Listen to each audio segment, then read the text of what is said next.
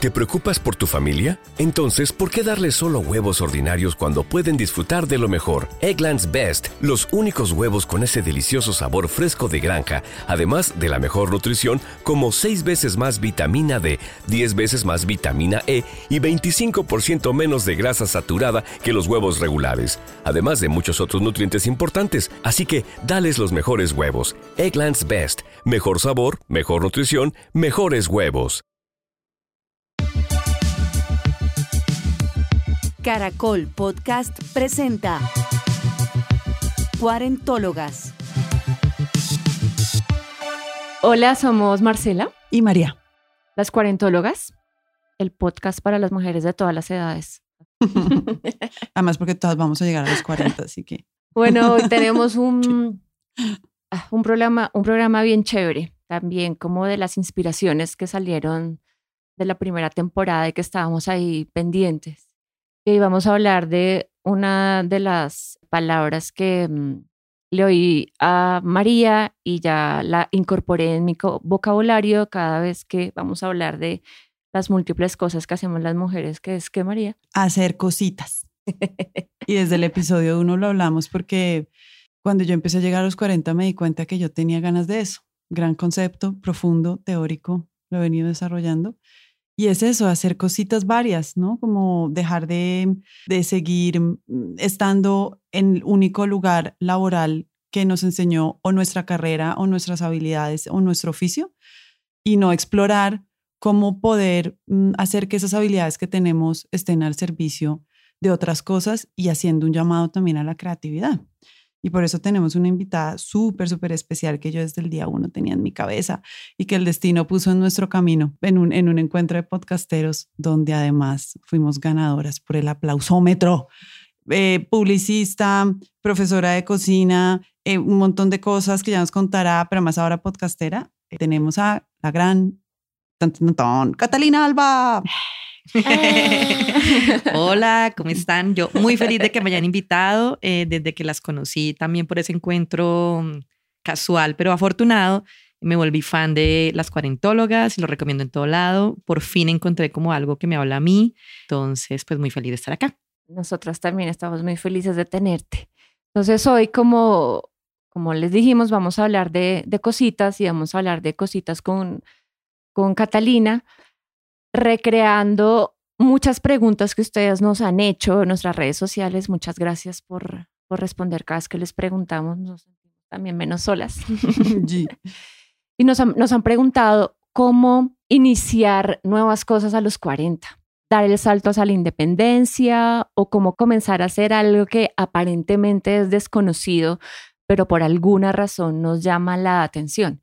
Y muchas veces por ese paradigma obsoleto en el que hemos sido criadas y donde pensamos que tener 40 es estar viejas y ya no hay chance para empezar algo nuevo, pues no. Vamos a cambiar ese, ese paradigma y entonces vamos a, a conversar con Cata alrededor de esa historia y de su historia de cómo dejar atrás, dejar atrás algo o cómo recrearlo hacia y abrir nuevos horizontes finalizando los 30, pero también en los, en los 40, a ver si la, la historia de Cata nos inspira a todas y también nos da como pistas para seguir caminando por la vida. Para esta conversación, María y yo decidimos recrear algo que un, un señor que seguramente ambas leímos en la universidad cuando nos estábamos formando, disque como psicólogas. Sí. Estudiamos psicología. Estudiamos psicología. El cartón dice que somos psicólogas. Pero es un hombre muy, muy, muy interesante. Se llama Joseph Campbell y él escribió un libro que se llama El héroe de las mil caras. Y en ese libro plantea como el recorrido del héroe, como un recorrido arquetípico.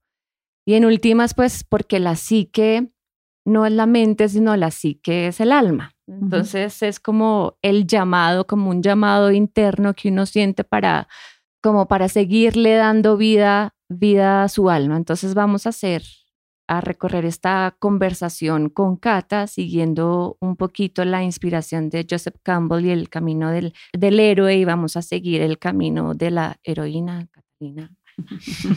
Nuestra heroína de hoy es Catalina Alba.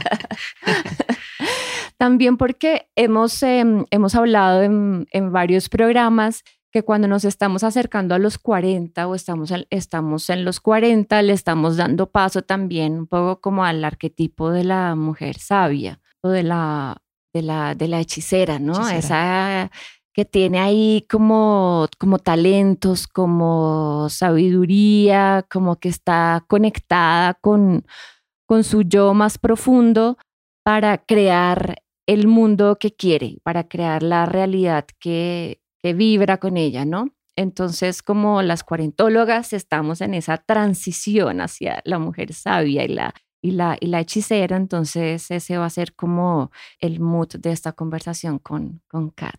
Entonces empecemos porque, porque de hecho este podcast también hace parte de ese, eh, este descubrimiento de, nuestra, de nuestras hechiceras, María y Marcela, pero también Catalina en su podcast y en todo lo que actualmente está haciendo también está descubriendo eso. Entonces empecemos precisamente con eso y es como, ¿cómo ha sido ese proceso, Cata, para ti? Y también nosotros podemos recrear un poco cómo ir a, eso desconocido, ¿no? Como llegar a un momento de tu vida y decir, mm, esto ya no, y, entonces, ¿para dónde cojo? Y, y, ese, y ese encuentro o esa ir hacia lo desconocido, que si era tan desconocido o no, y cómo llegaste hasta allá.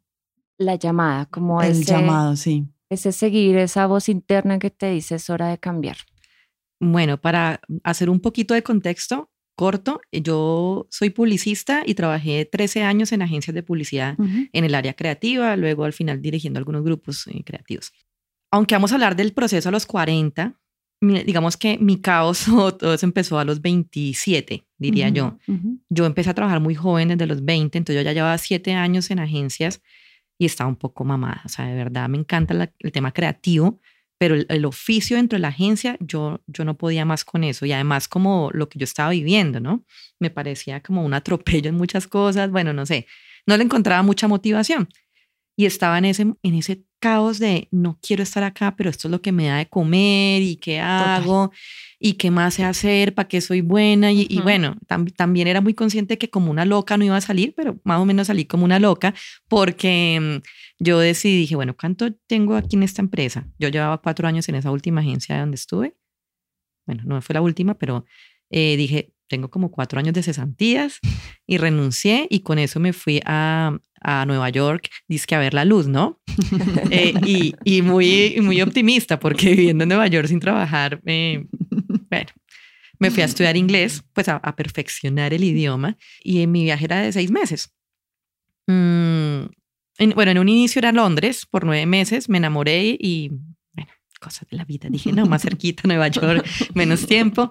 Y estuve allá estudiando inglés, en realidad como, y pasaba el tiempo, pasaba el tiempo. El último mes me fui para New Orleans a la casa de mi tía y mis primos que viven allá. Y yo, pucha, y no estoy viendo la luz, no estoy viendo la luz, no la, veo. O sea, ¿qué voy a hacer? Una mano adelante, otra atrás, me tengo que volver a Colombia.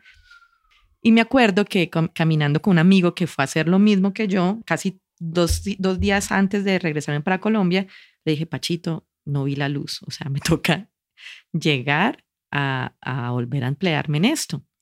Y, yo le dije, estoy preocupada, o sea, no, no la vi.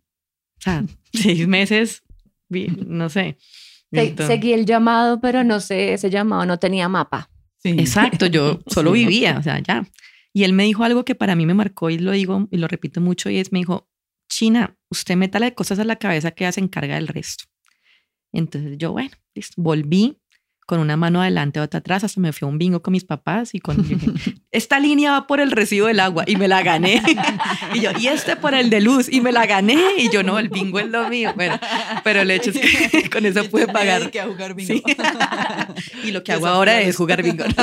Súper inspirador. Em, no, eh, de una me dije, tengo que emplearme otra vez. Y, y por fortuna a los 15 años conseguí trabajo otra vez en una agencia de publicidad porque claro, eso es lo que uno sabe hacer y está matriculado ahí y uno sigue el guion. Y hasta ahí pues uno sigue el guion y eso es entendible. Es que, es que pues, claro, hasta ese momento...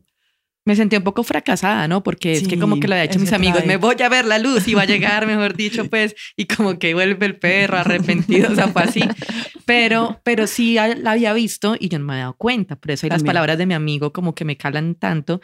Y es que resulta que, bueno, en Nueva York como que mi experiencia culinaria no es que haya sido mucha, pero sí con mis amigos íbamos a mostrarnos diferentes tipos de comidas de cada país, porque andaba con un grupo muy, muy de diferentes partes, entonces como que eso me abrió los ojos, ver, ver eso, pero no fue como tan determinante como, como ese mes en New Orleans, donde mm, la cultura gastronómica sí es muy fuerte allá y, mi, y cocinábamos mucho por las noches con mi primo, mi, la esposa de mi primo es vietnamita, entonces como que se despertó y cuando yo me fui me regalaron un libro que se llama The Joy of Cooking, con una dedicatoria hermosa y a mí eso me dieron muchas ganas de, de cocinar. Yo siempre había cocinado, pero como que, pues lo normal, de para los amigos o en la casa, por antojo, por gusto. Entonces cuando yo llegué acá y entro esa agencia de nuevo y veo como otra vez lo mismo y yo llegaba con la cabeza volando, o sea, yo estaba un tote escribiendo, pero no, no era correspondido, o sea, como, no, eso está muy, muy arriesgado para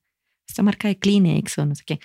Entonces yo dije, no, tengo que buscarme algo que me haga feliz porque estoy muy triste. Entonces me metí a, dije, no sé por qué di con eso y voy a meterme a hacer un diplomado de cocina para estudiar formalmente. Me metí en eso y yo era feliz, o sea, yo solo pensaba en ir a mis clases de cocina. Finalmente pasaron cuatro meses o cinco en esa agencia, yo estaba muy aburrida y por cosas del destino me llaman de otra agencia a manejar la cuenta de culinarios de, de Nestlé, de dirigir ese grupo. Y era un plus que yo supiera cocinar, ¿no? Entonces ahí es donde uno empieza a conectar los puntos.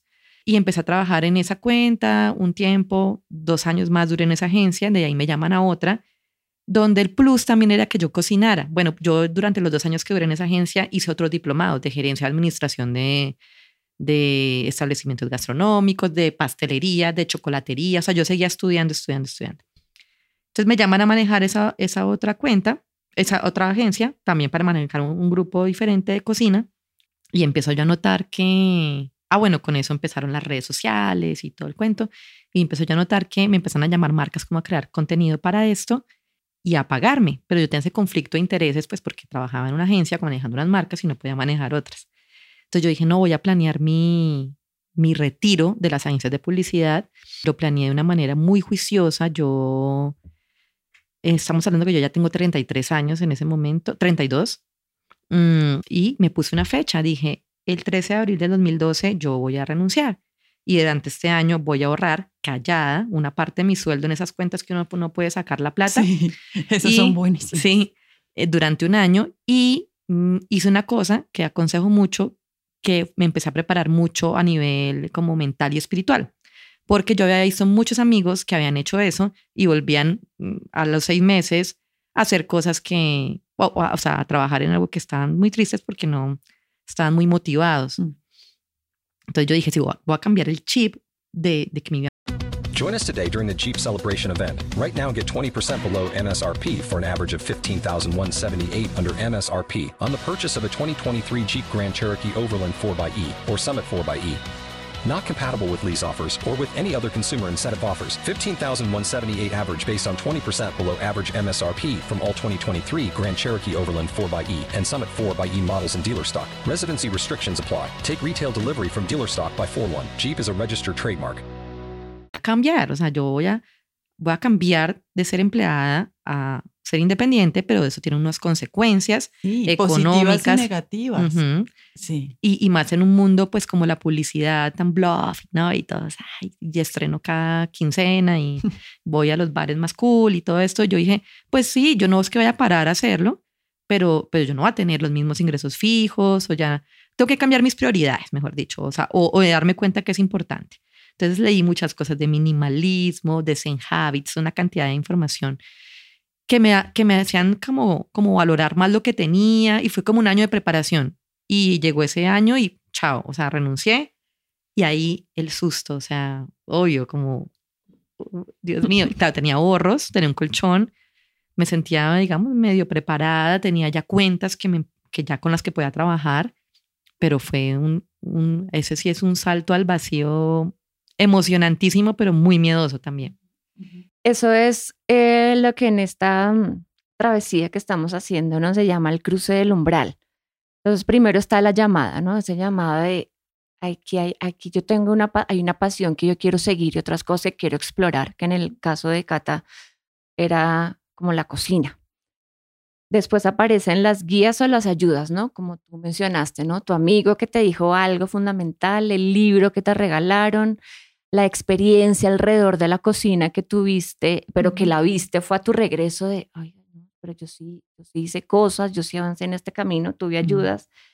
Y después como este momento culme del el cruce del umbral, cuando yo sé que, yo sé que estoy dejando algo atrás, lo hago conscientemente, y sé que voy a dar un paso hacia otra dirección, no necesariamente es hacia adelante, es hacia otra dirección.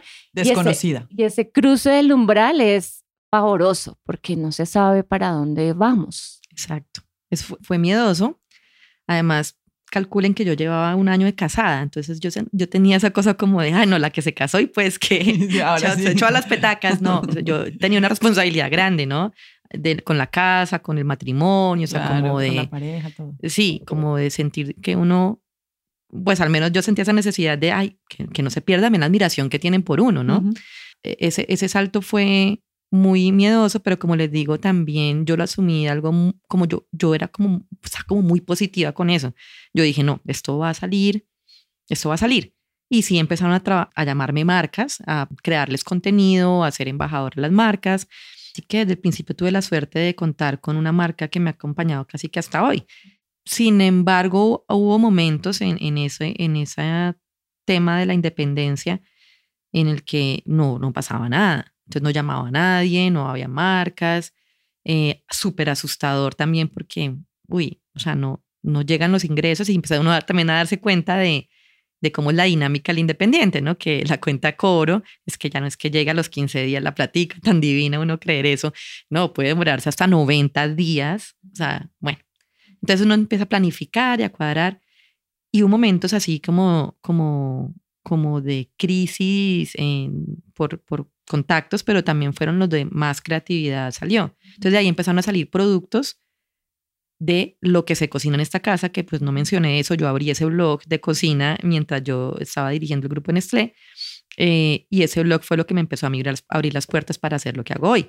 Entonces yo empecé a sacar productos que salían de ahí, de lo que se cocina en esta casa, clases online de cocina, de, de hecho aquí tengo una exalumna donde enseñaba a hacer almuerzos para llevar al trabajo. Y nadie me creía que yo cocinaba eso. Toca demostrarlo, ¿no? Yo, yo, yo, te enseño.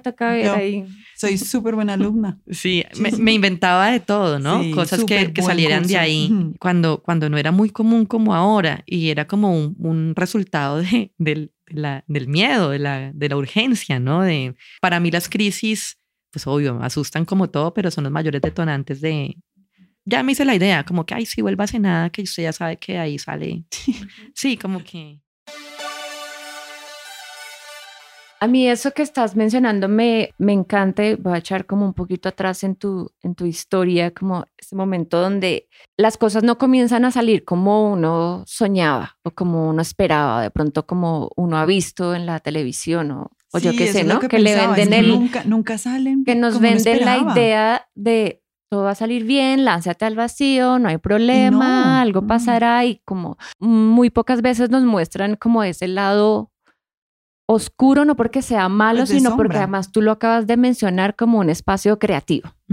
¿Cómo aprovechamos ese espacio donde aparentemente no pasa nada o no pasan las cosas que esperamos para crear algo distinto, para poder salir de esa oscuridad, que en, el, en este viaje arquetípico es lo que se llama entrar al, al vientre de la ballena, si se acuerdan de Jonás, cuando se lo comen la ballena, es un poquito eso, como estoy aquí adentro, en el vientre de la ballena, ¿qué hago con este momento de oscuridad? Aprovecho y como que reorganizo mi vida, mis prioridades, me invento algo para cuando salga por la boca de la ballena salir distinta, como una metamorfosis. Yo he aprovechado esos momentos dentro de la ballena para eh, no quedarme quieta desde ese consejo que recibí mi amigo, de métale cosas a la cabeza y ya se encarga del resto. Muchas veces uno como que dice, no, además no sé si, si ustedes sienten esa angustia que hay ahora con, bueno, yo que soy consumidora total de esos temas de emprendimiento y de crecimiento personal y es como esa, encuentra tu propósito, encuentra tu propósito y dice, madre, pero ¿cuál es mi propósito? Y eso produce mucha angustia porque algunos lo tienen muy claro y otros no. Entonces uno dice, pero ¿cómo voy a encontrar mi propósito?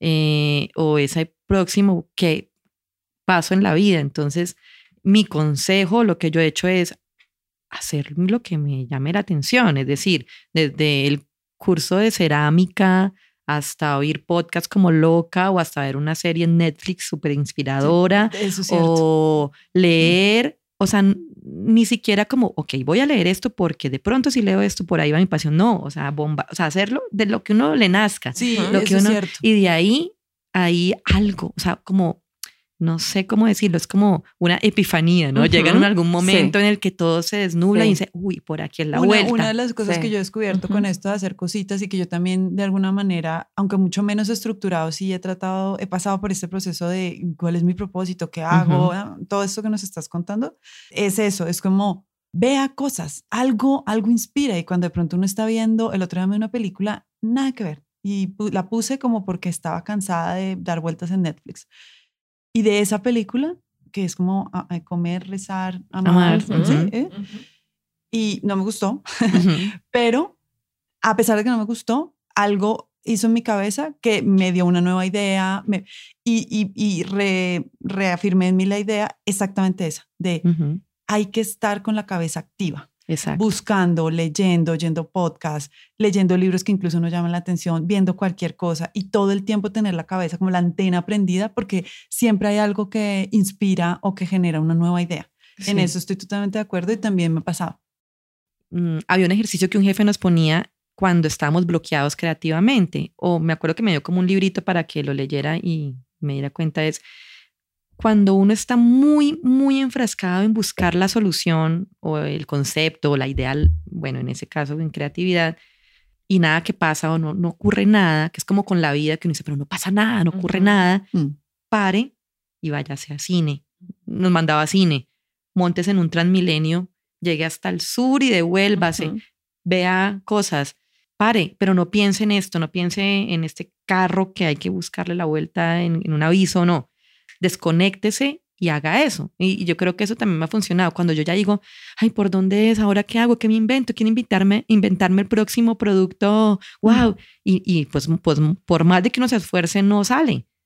Entonces pare y haga otra cosa que la motive, que la haga feliz, que la inspire. Hable con gente, hable con amigas, ojalá que estén en el mismo rollo de, de la independencia, porque pues entienden más cómo es este camino, pero buscar otras cosas y eso en algún momento va a llegar, tarde o, o pronto, pero va a llegar. Sí, la energía hay que movilizarla. Yo creo que también es un ejercicio de movilización de energía porque la ponemos, que, que finalmente es el ejercicio total, ¿no? Poner toda la energía en un solo lado. Nos enseñaron eso, a que somos publicistas. A mí me hace cuando me preguntan, ¿y tú qué eres? Y yo digo, pues yo soy mujer. Ujú, no, como, no soy María. psicóloga, yo est- soy María, ¿sí? ujú. Yo estudié psicología, pero eso no me define, ¿no? Eso no me define. Entonces, como que estamos matriculadas solo con ser algo, algo que nos imponen o algo que estudiamos o algo que, pero no, pero no movilizamos la energía hacia otras cosas. Y finalmente todo esto de hacer cositas y tal es un ejercicio de movilización de energía y para eso hay que estar continuamente moviendo la, la cabeza a diferentes cosas porque si no, no, no estamos haciendo el ejercicio Y el completo. Mm, y el cuerpo, que lo hablamos tanto en nuestros capítulos de la primera temporada.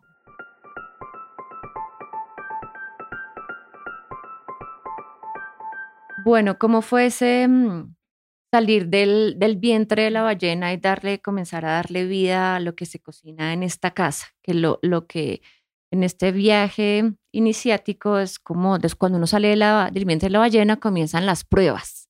Ya uno cambió de piel. Ya, no, ya, vi- ya sé por dónde es, voy a hacer esto y esto y esto y esto. Comienzan las pruebas. Unas funcionan y otras no. Unas pruebas uno las supera y otras uno se queda ahí como dando vueltas en el laberinto. Yo cuando salí, bueno, como les decía, yo estaba como, tenía la, la fortuna de tener una cuenta que una como que empecé a trabajar con ella y me daba estabilidad. Entonces me permitía hacer ensayos de otras cosas. Pero había momentos en los que tampoco había nada, que fue cuando les conté que hacía esos ensayos de vamos a lanzar un curso online para almuerzos, vamos a lanzar esto no sé qué, hasta, hasta hacía unos acompañamientos, por ejemplo, si alguien eh, quería preparar un brazo de reina, me acuerdo. Entonces quería una clase personal y, eh, y yo le decía, compra esos ingredientes y yo estaba al otro lado de la pantalla y le iba guiando hasta que le quedara el brazo de reina y cobraba como la clase individual. O sea, muchos ensayos, digamos que durante los primeros años yo no sentí como, ah, qué fracaso este ensayo que saqué. no, como que siempre había una acogida.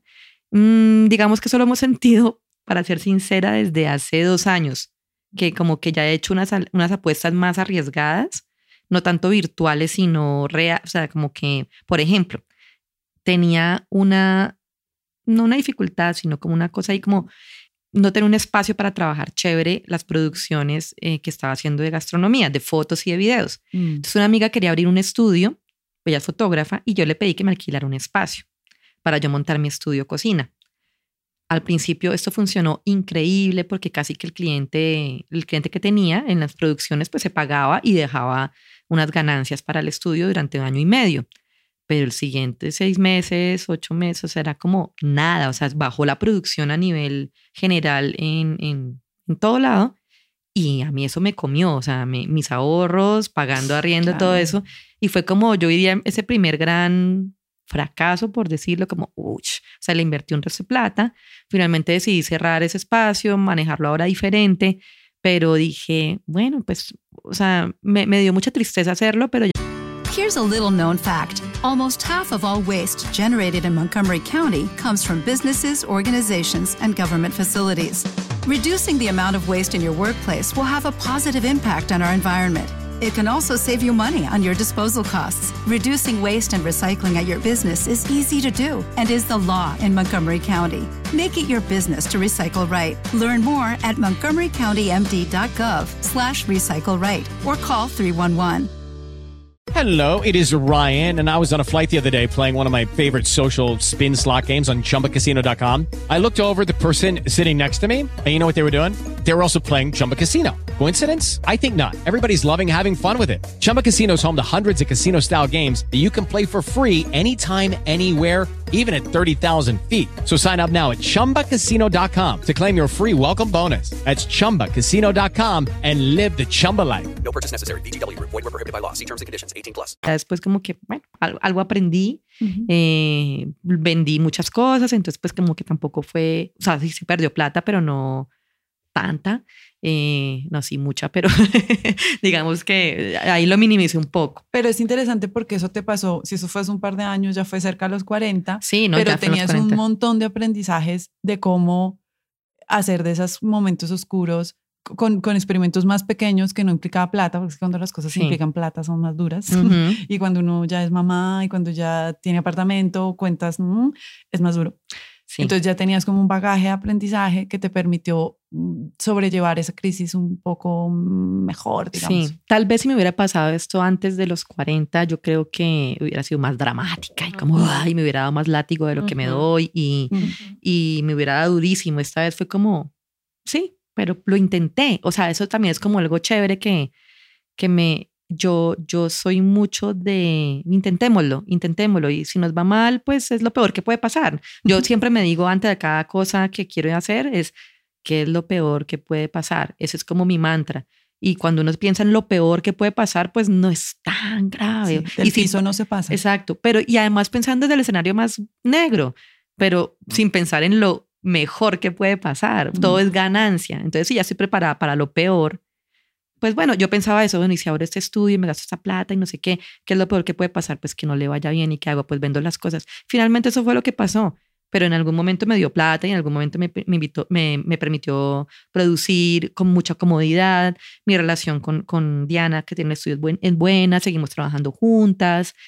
Entonces, pues como que se hicieron negocios, se hicieron contactos, conocí gente. Entonces, pues no, o sea, pues sí, en términos económicos uno lo puede ver como, una, como un fracaso, pero en términos, digamos, de, de romper miedos y eso es ganancia.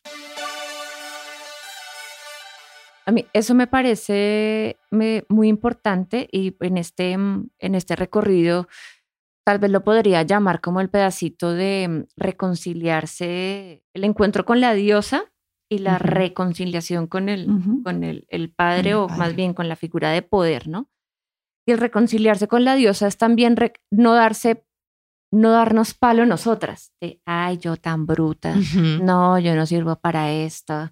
¿Quién no, me mandó? Es que yo soy mala, soy lo peor, yo ya mejor me echo a perder. Y es como, no, no yo el, ya soy consciente. Palo, sí. El soy, peor palo es como, ¿quién me manda a que es el peor palo, es quién me manda a ser creativa, como quién me manda a darme las de ingeniosa, A inventar. e inventarme Ujú. cositas cuando está visto que no, yo, yo soy psicóloga, yo soy publicista, yo soy contadora o lo que sea, ¿quién me manda? Ese es el peor porque nos estamos, nos estamos limitando a nosotras mismas la posibilidad de encontrarnos con esa, pues con, con lo que estamos hablando precisamente. Es, es el peor palo que nos estamos dando. Porque si hay alguien implacable con, con uno mismo es Una misma. misma. Sí. ¿no? Entonces, como, pero es ese momento de, sí, como tú dices, ¿no? De fracasar a los, a los, fracasar no, o no, que las cosas no salgan como uno esperaba a los 40 es distinto que si pasa a los 30, ¿no? O, O a los o a los 20.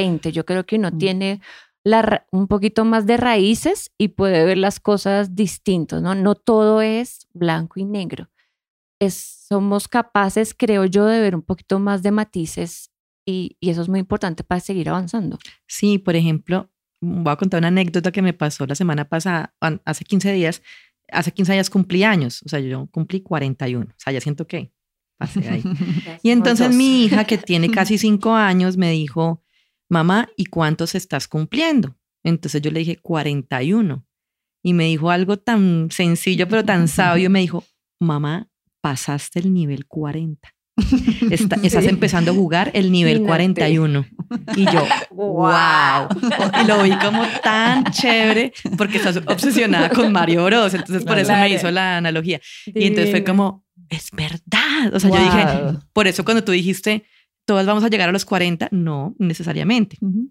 Sí. O sea, o sí, pero no, no con, con actitud. Sí. Entonces es como... no, no, no superar el Exacto, nivel. no, no superar el nivel. Entonces yo dije, claro, es que yo, si yo pienso como Mario, ti, ti, ti, o sea, yo digo, Sí. llegué al 40, o sea, y ya empecé a jugar, además a jugar el 41, me lo hizo ver de una manera mm, divertida y como va, va- va a pasar eh, el honguito, va a venir, eh, ¿no? El precipicio y yo lo voy a poder saltar o no, pero, pero yo ya logré pasar 40 mundos y, Sí. y, y no lograría, no empezaría a jugar el 41 si no Hubiera supiera pasado todos los 40, trucos de los otros. 40, Eso es me pareció genial. que, que es la, que es la Sí. acumulación de conocimiento, Ujú. ¿no? O de experiencia, de luz, de sombra, que es lo que siempre recalcamos acá y es que, claro, los, que, lo, que lo hablábamos también en otro capítulo y es, los 20 tienen acumulación de 20 mundos, los 30, Ujú. 30 mundos, por supuesto, porque todo es una acumulación, pero por alguna razón que aquí estamos tratando de descubrir y quizás nunca la sepamos, pero es una bella razón y, Ujú. y, y cada vez que hago estos por lo menos lo hablo por mí, pero creo que a Marce le pasa lo mismo que hacemos estos capítulos, descubrimos que es que la acumulación de los, de los 40 mundos, de los 40, Ujú. tienen una magia. No sé qué, de verdad, yo sigo sin saber qué es, pero tienen una magia. Es eso, la hechicera, es cada vez más la hechicera. Sí, Claro, es bueno. ese arquetipo que cada vez lo, en- lo encarnamos más. Entonces, por eso es tan delicioso. ¿no? En, muchas, en muchas tribus las mujeres solo pueden ser eh, chamanas en este momento de la vida. de la vida. No, a los 20 no, no, todavía no. Crees que te las sabes todas, pero no. En muchas, en muchas eh, tribus indígenas en el mundo, las mujeres sabias, las chamanas, son las que han pasado los 40, 50. No, Antes no estamos listas. No. es una acumulación mágica, sí.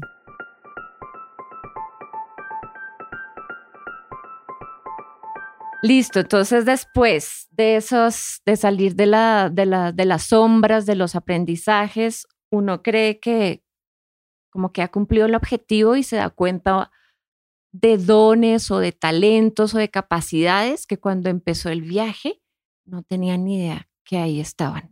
¿Cómo te pasó a ti, Cata?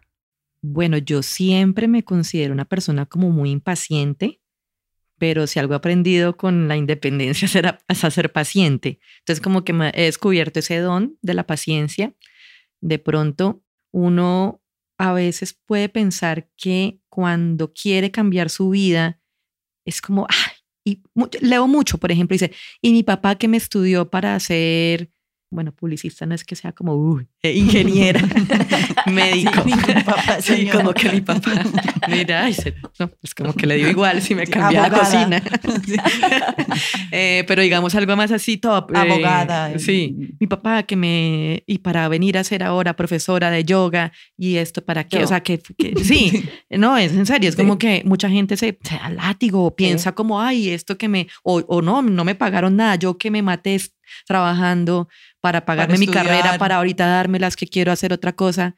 Pensar así, y es muy común, pero eh, subestimamos que no... Lo que aprendimos nos puede servir muchísimo para la nueva vida Claro. y que no sería lo mismo, no serías la gran profesora de yoga si no hubieras entendido o tuvieras unas herramientas atrás muy importantes.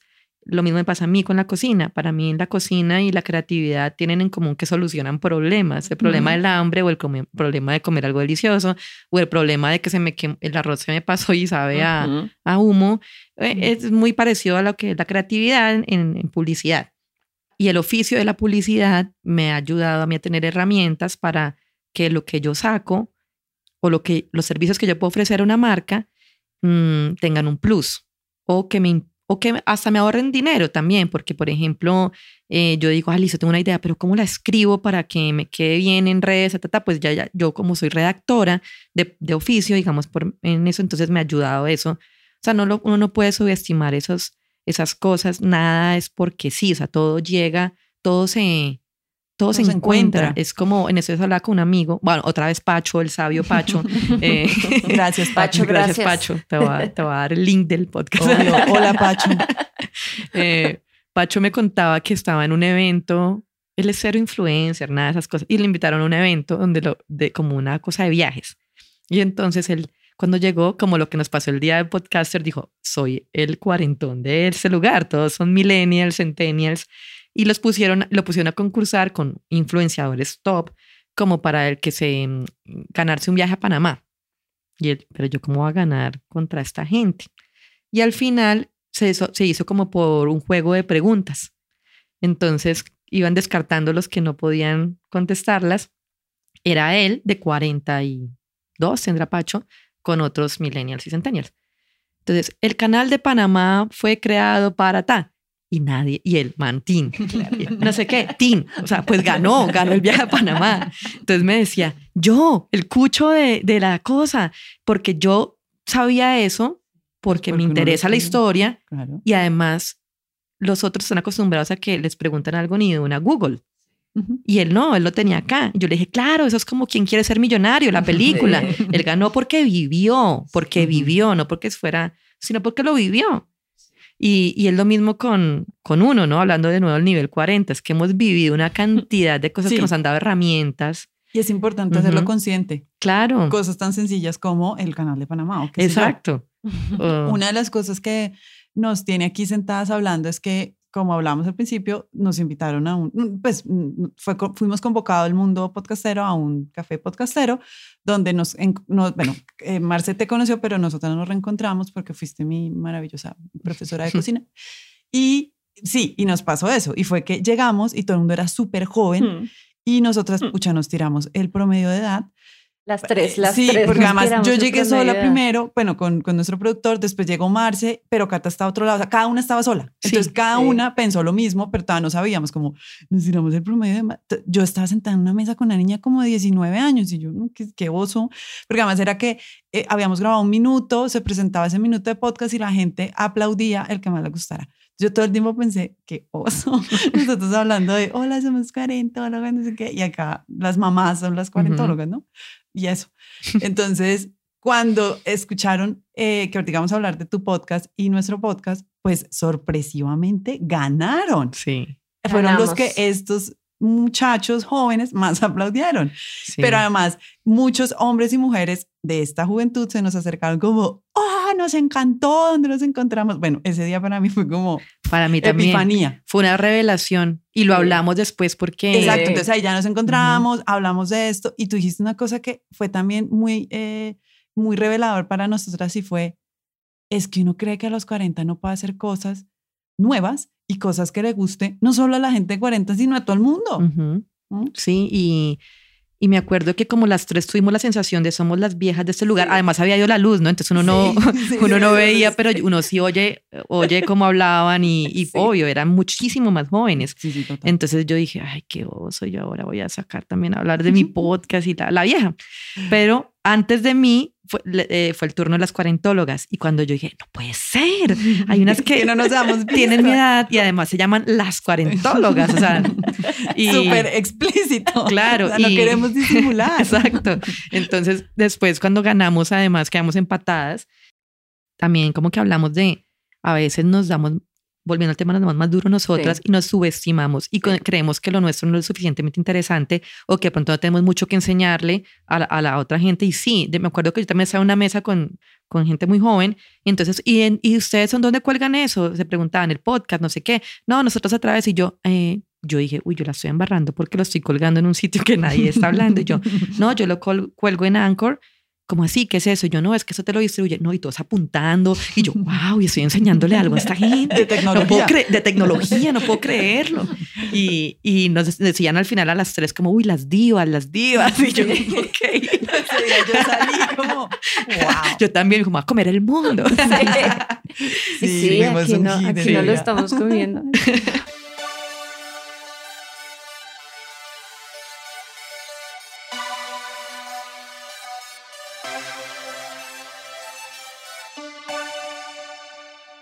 Bueno, esta, esta, estos últimos minutos de la, de la conversación son como el, recogen el, como el fin del viaje iniciático y es cuando ya uno, después de que sigue la llamada, pasa por todas estas pruebas, la oscuridad, los acompañantes, los dones, las ayudas, ¿no? El, el cambio de piel, viene el balance.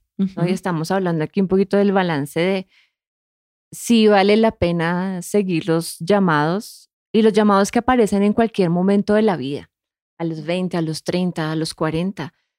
La vida no sabemos tampoco cuánto dure, entonces no, no se puede aplazar un llamado interno que te dice, haz esto, aprende esto, salte de esta relación, salte de este trabajo, salte, no sé, ve indaga estos otros, otros caminos. No, Por lo menos indágalo. no, no, sabemos de verdad qué va a pasar eh, eh, mañana. No, la expectativa de vida de nuestra generación ha aumentado, 87 años, pero mañana nos puede pasar algo. De verdad. Entonces creo que hay que seguir los llamados, esos llamados del alma para, no sé, para vivir una vida un poco más rica y más, nosotras más contentas con nuestra propia historia. mismas, sí.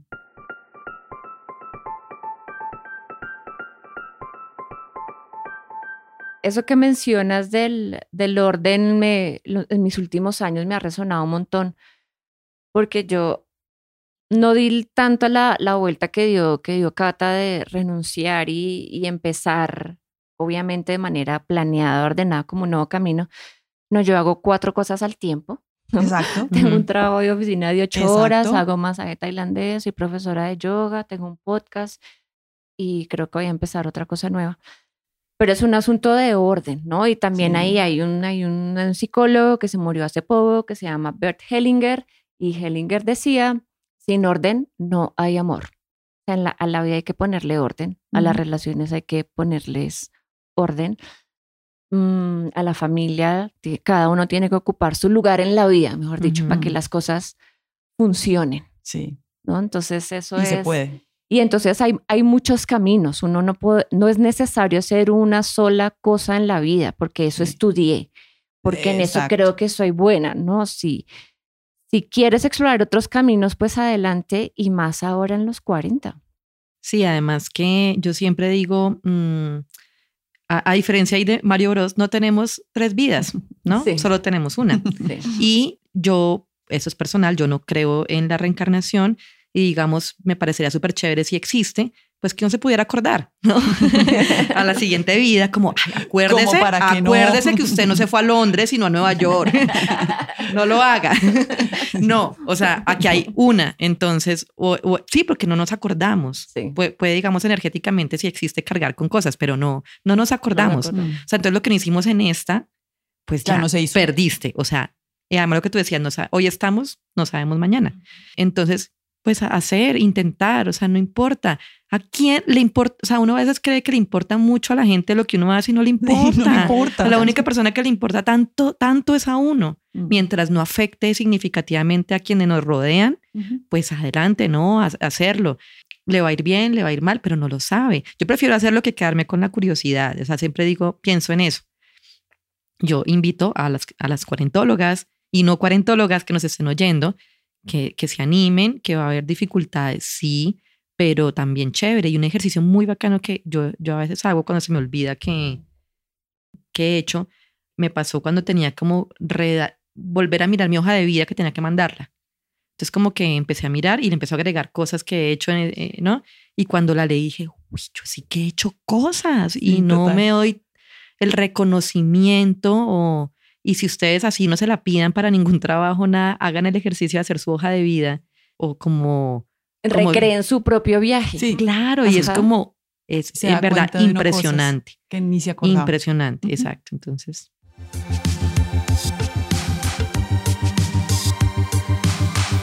donde la gente que, que nos está escuchando y que quiere, quiere, quiere conocer la cantidad de cosas que estás haciendo ahorita, ¿dónde mm, te encuentran?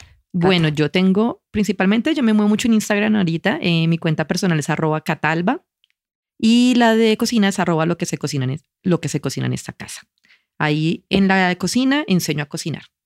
La he tenido un poco medio quieta estos mm, dos meses porque estaba como en otro proyecto, pero básicamente en eso. Y también tengo un podcast que se llama Cocina Casos de la Vida Real, que es un subproducto de lo que se cocina en esta casa, conserva el mismo tono que es enseñar a cocinar de manera fácil, práctica, divertida. Siempre trato de que todo lo que hago eh, tenga un toque de sentido del humor y que esté como muy, muy, muy anclado en la cultura pop. Yo creo como muy Ujú. relacionado con lo que nos pasa en la vida cotidiana. Entonces ahí básicamente, y sí, ahí, de ahí sale todo, ¿no?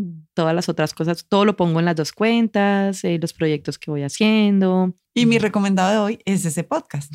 Para más, eh, otra cosa, un- tú tienes dos libros. Sí, yo tengo libros de cocina. Esos también son mis recomendados. Yo tengo uno Ah, bueno.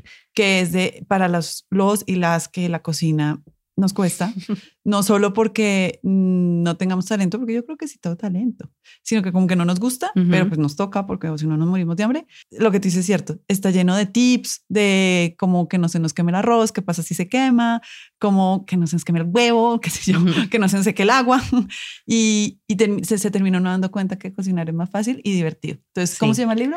Eh, bueno, el primero se llama No le tengas miedo a la cocina. Es un juego de 30 retos donde vas empezando por lo más básico hasta lo más, entre comillas, difícil.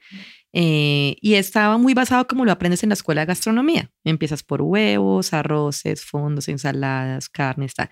Entonces es un juego divertido, no es un juego como que te pongo a jugar, sino que ese es como el esquema del libro, donde se enseña más que todo técnica. Aprendes la técnica de manera chévere y de ahí con eso te defiendes para hacer mil cosas. El segundo libro, eh, que salió dos años después, se llama Lo que se cocina para sazonar la vida. Está muy basado en, lo, en la esencia de lo que se cocina en esta casa y es que cuando cocinamos con un propósito, le encontramos más gracia y más diversión. Entonces, eh, yo me inventé, bueno, saqué 30 insights, digámoslo así, de situaciones de la vida que te generan una emoción y una receta que responde a esa emoción. Entonces, por ejemplo, eh, lo que se cocina para celebrar que la novia de tu ex, de tu ex es más fea que tú. Entonces, no sé, eh, paella para celebrar. Eh, o cuando te golpeas en la punta, con la punta de la cama en el dedo chiquito del pie. Entonces, una limonada de coco para pasar ese dolor. Ese amargo momento. Exacto. Y son, es con humor, eh, no tomándose muy en serio. Es como solucionar esos dramas de la cocina de una manera indulgente. No es comida ni light ni nada, es comida indulgente. Y, y bueno, los encuentran en las principales librerías del país. Está editado por Planeta. Y pues son muy chéveres, son muy prácticos. Y son mis recomendados porque, no solo porque lo que acabo de decir para personas que no somos muy amigas de la cocina, sino porque creo yo son muy inspiradores de lo que estamos hablando hoy, de que se puede hacer cosas nuevas, que las mujeres tenemos eh, muchos talentos que podemos Mm. expresar de muchas formas diferentes. Yo tengo tres recomendados. Uno, como mencionamos al, al principio, este viaje, este podcast o la estructura de la conversación de hoy está inspirada en el Héroe de las Mil Caras de Joseph Campbell. Es un libro increíble que además lo han utilizado casi todos los guionistas de cine de Hollywood han utilizado este libro para construir sus historias. Entonces es, es muy bello. Y mm, este, este libro me lo me, me acordé que existía gracias a un podcast que escuché la semana pasada que se llama Infinite Potential, que es uno de los podcasts de mm, Deepak Chopra, en el cual conversó con una mujer que trabajó además con Joseph Campbell y que trabajó con Margaret Mead y se llama la doctora Jane Houston. El, episodio del, podcast de, Deepak Chopra se los vamos a poner ahí también en las notas del episodio. Y finalmente un libro que se llama El Camino del Artista, que es de una mujer que se llama Julia Cameron.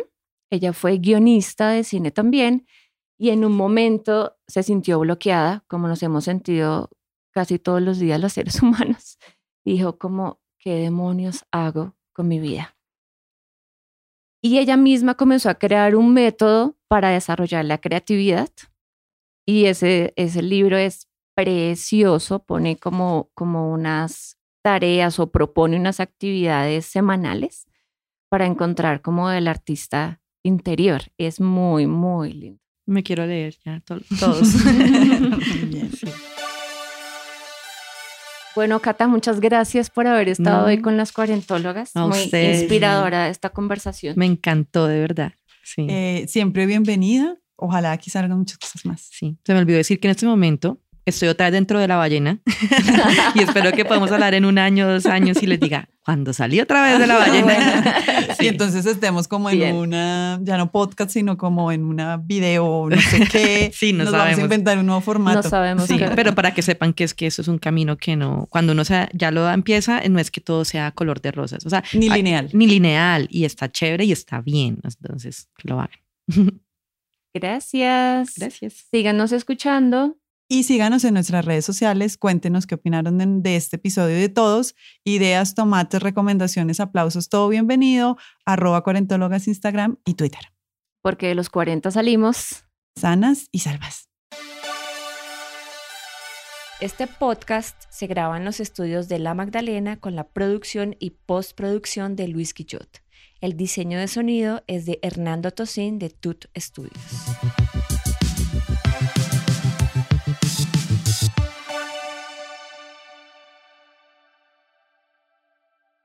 Hey guys, it is Ryan. I'm not sure if you know this about me, but I'm a bit of a fun fanatic when I can. I like to work, but I like fun too. It's a thing. And now the truth is out there. I can tell you about my favorite place to have fun Chumba Casino. They have hundreds of social casino style games to choose from, with new games released each week. You can play for free anytime, anywhere. And each day brings a new chance to collect daily bonuses. So join me in the fun. Sign up now at chumbacasino.com. No purchase necessary. VGW Group. Void were prohibited by law. See terms and conditions. 18 plus.